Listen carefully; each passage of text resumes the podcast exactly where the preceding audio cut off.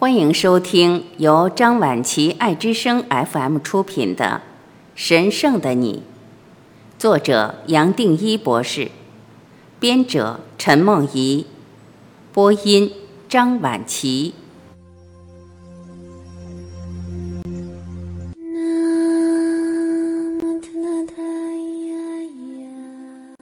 四，在苦难中找到生命的永恒。每一个清醒的受苦都是神圣的，是把受苦变成我们的选择，把它变成人生转变最大的机会。前面提过，危机带来转机。话虽如此，在人面临困境时，不见得能很快接受这一道理，尤其遇到人生的危机时。会认为自己为什么那么坎坷？看到别人有钱有名，样样都顺，为什么自己事事都不顺？内心的委屈和伤痛无以形容。这些际遇同样会让我们认为生命不公平。这是每个人在家庭、工作、交友都可能遭遇的情况。遇到这些朋友，我除了安慰，通常也会提醒：上帝是公平的。而宇宙不可能犯错。一个人名气越大，越是有钱，越是一帆风顺，往往越是耽误了人生转变的契机。既没有任何改变的动机，也没有任何做改变的机会，甚至根本不觉得需要去探讨这些人生的大问题。我们也很容易忘记，任何人间所带来的方便或成就，早晚都会消失。累积越多，失落了就带来越大的危机。这个现实很少人可以过关，总有一天一样会失落，一样要伤痛。我们对物质的追求与重视，也是基于我们从小被灌输了物质的重要性。媒体上的明星和名人看来风光又多彩多姿又酷，让我们也想把这样的影像贴附到自己身上。出名的运动家或球星，才华洋溢的发明家，百万富翁或能呼风唤雨的社会领袖，都有类似的吸引作用，让我们不断地往某一种社会角色看齐。顺着这种心理，商业广告也要采用名人的形象来吸引大众的注意力，带动消费的欲望。我们采用某一个产品，好像也连带买了这个产品代言人。名模、明星的形象，我们很少想到，富人、名人或呼风唤雨的人失去了所有的财富、名气和权利，他的生活状况会有多么大的动荡。相对的，一个生活简单的人失去了所有的财产，生活状态的转变也很有限。他本来就很朴实，物质对他并没有很大的作用。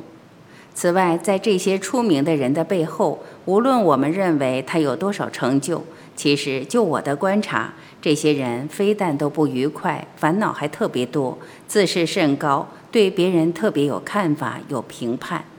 这些烦恼很多还是自我形象的要求所造出来的。一个人活在相当快的步调，随时都承担着不可思议、数不清、很难疏解的压力。也好像永远追不上自己或别人所期待、所设定的目标。球星不可能每战必胜，做生意也不可能永远获利，政治家也不可能次次胜选。一路要承担的全是压力和忧虑，而这些压力转化为不安和焦虑。很多出名的人自然会以酒或药物来释放压力，这是一般人所看不到的。再从另外一个角度来观察，外在成就、人间所认定的财富、名望，不光是无常，在我们全部的生命里，更是不成比例的小。可惜的是，却误导了我们每一个人。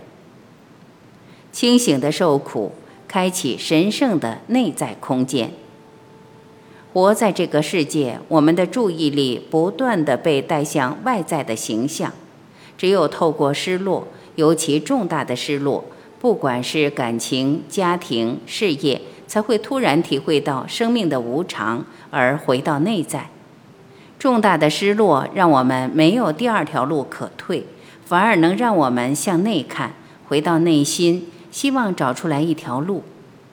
我才会称任何失落都是神圣的，带给我们一个祝福，本身就是一个大的恩典。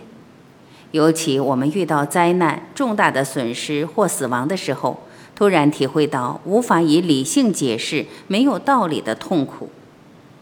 这时候，一个人才有机会跳出来，从无限的意识转向无限大的一体意识，从相对转到绝对，从我跳到无我，从脑落到心。这时候，面对外在虽然痛心。只要回到内心，回到在，自然可以体验到平静。这是很多人一生早晚都会遇到的经验。然而，只有少数人才可以透过这种刺激，彻底转变意识，而从人间的漩涡中跳出来。重点是我们遇到任何危机，甚至灾难，是否可以接受、容纳，甚至全部臣服？面对灾难，看着它。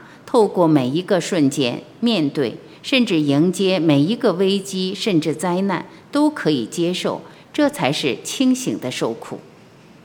清醒的受苦本身就是神圣的受苦。有时候，这个瞬间所带来的痛苦太大，就算我们没办法接受这个瞬间，是否可以试着去接受自己这个没办法接受的反弹？如果还是没办法接受，我们还是试着去接受自己没办法接受，没办法接受。同时，我们也可以在内心试着把一切的痛苦交出来，奉献给其他的众生，奉献给这个世界。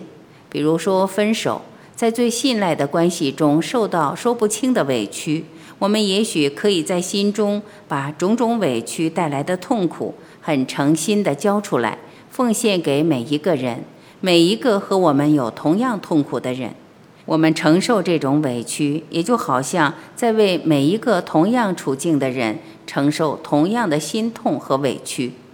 这样子不再有任何对抗，我们会突然有一个宁静，而这个宁静也自然淡化，甚至消除这个痛心。清醒的受苦作为一个练习。人生大大小小的失落，我们每一个人都经历过，而且通常很难走出来。我想再跟大家分享一次，把前头所谈的接受反弹与奉献痛苦两个观念作为一个练习来分享。这个方法相当有效。如果你或身边的人正为失落所苦，或许可以试试看。只要失落浮出来，我们首先觉察它，看着它。观察他，比如说某某事让我心痛，我知道；某某人让我难过，我知道；这个人所讲的话对我造成刺激，我知道；这件事对我造成的打击，我知道；这件事或这个人对我带来的伤害，我知道。他太狠，别人想不到他多绝情，我知道，我也只能接受。这件事对我太不公平，太冤枉，我接受太不公平，我被冤枉。这件事对我人生带来的冲击和危机，让我几乎绝望，我也知道。我没有别的选择，他逼得我无路可走，我也知道。我看着这个念头，我也只好接受。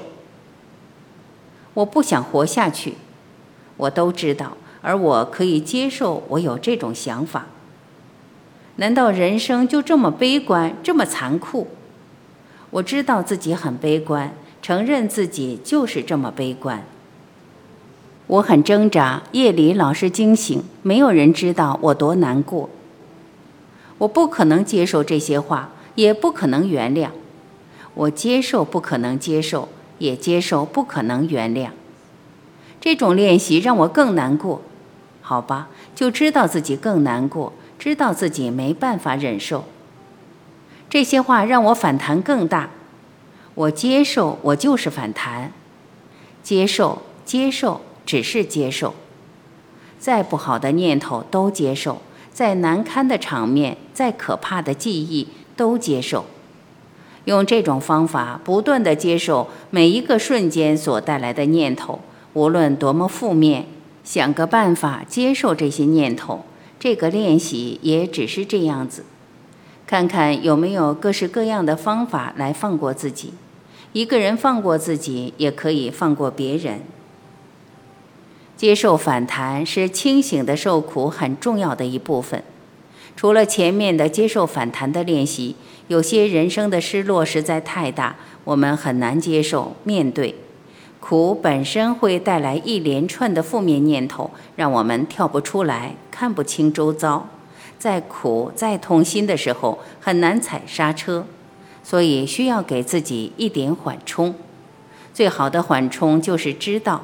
个人的痛不是个人的，而是反映人类集体的无意识。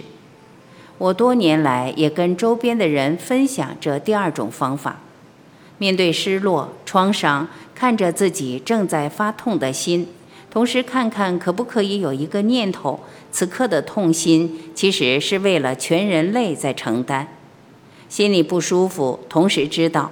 自己是为了全人类所带来的集体无意识而不舒服，心痛的落泪，知道自己是为了全人类在痛心在落泪，就让这个痛心落泪完成他自己本身带来的最大的目的，将个人的痛苦与牺牲献给每一个生命，每一个过去、现在、未来同样面对失落的人。也就好像我们为人间承担这个无可奈何的痛苦，作为一个最高的供养，不要小看这个供养奉献的念头，它会带给我们一个安慰，让我们的痛苦有一个安顿的空间，可以走出一条路。遭受严重创伤的朋友，我也常建议，可以在淋浴或泡澡时让情绪出来。一个很好的方法是。连续四段异常的醒觉呼吸，透过它打开我们的制约和约束，而让情绪最深的层面浮出来。这时可能有眼泪，有痛心。同样的，将这些眼泪、痛心，甚至种种痛苦的记忆作为最高的供养，带着这样的念头，就让我为人间承受这个痛苦，透过我的痛苦。希望能释放其他人的痛苦。你可以用自己的话，只要诚恳，带着交托，供养全人类的心意，这就是一个练习。每个人都可以试试看，只要这么做，就可以给自己带来安慰，也让苦甚至对苦的反弹得到一个神圣的空间。